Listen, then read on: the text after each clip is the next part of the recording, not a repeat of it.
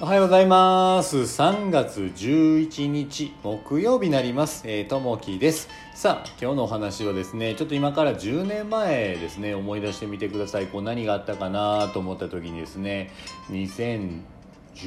年ですね。あのこれはねちょっとやっぱ忘れもできないような出来事がちょっとあったんですけれども10年前の記憶ということですね未曾有の被害をもたらした東日本大震災から10年が経ちました K 氏は震災当日東北地方に出張中でした。ホテルの部屋に入った直後大きな揺れが起き立っていることすらできませんでした。非常ベルとともにお客様はすぐに避難してくださいと館内放送が流れました。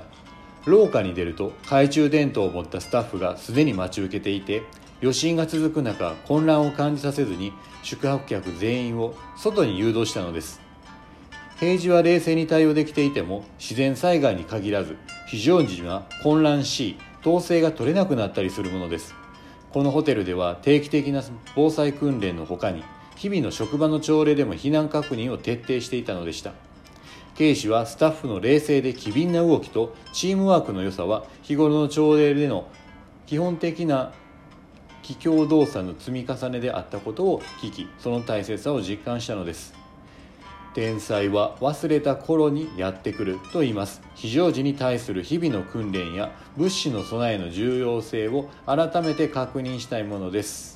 今日の心がけ自然災害に備えましょうということですね。ちょうど僕もあの10年前ですね大阪の方で勤務してたんですけどあの当時はちょっと車にね乗っていてあのその時ちょっとね感じたのがまあちょっと揺れを感じてまあ車を止めるとですねあの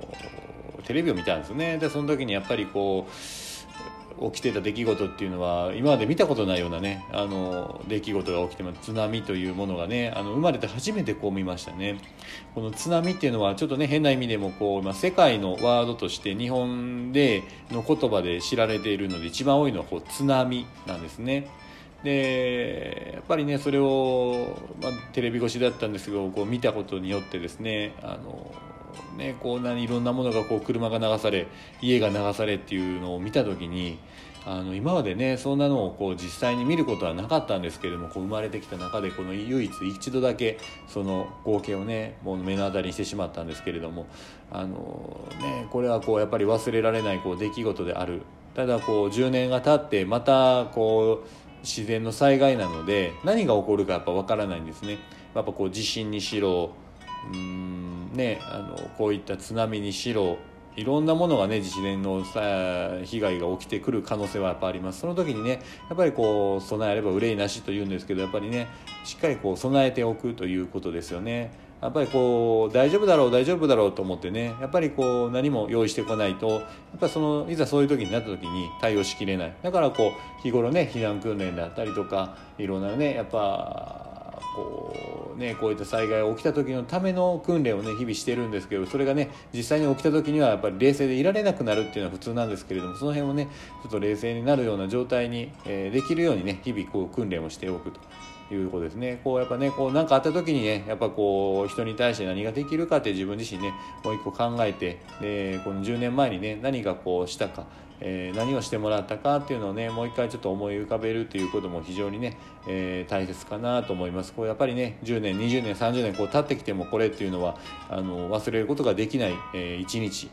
え、になると思いますそういったところをねこう自然の災害に備えていけたらなと思いますうんねえー、こうやってね、まあ、無事に、えー、今ここに入れるっていうのもこう、ね、本当にねあのありがたいことだと思いますんで、まあ、の一日一日こう大切に過ごしていけたらなと思っております。さあ今日もね皆さんにとっていい一日になりますように。じゃあねまたねバイバイ。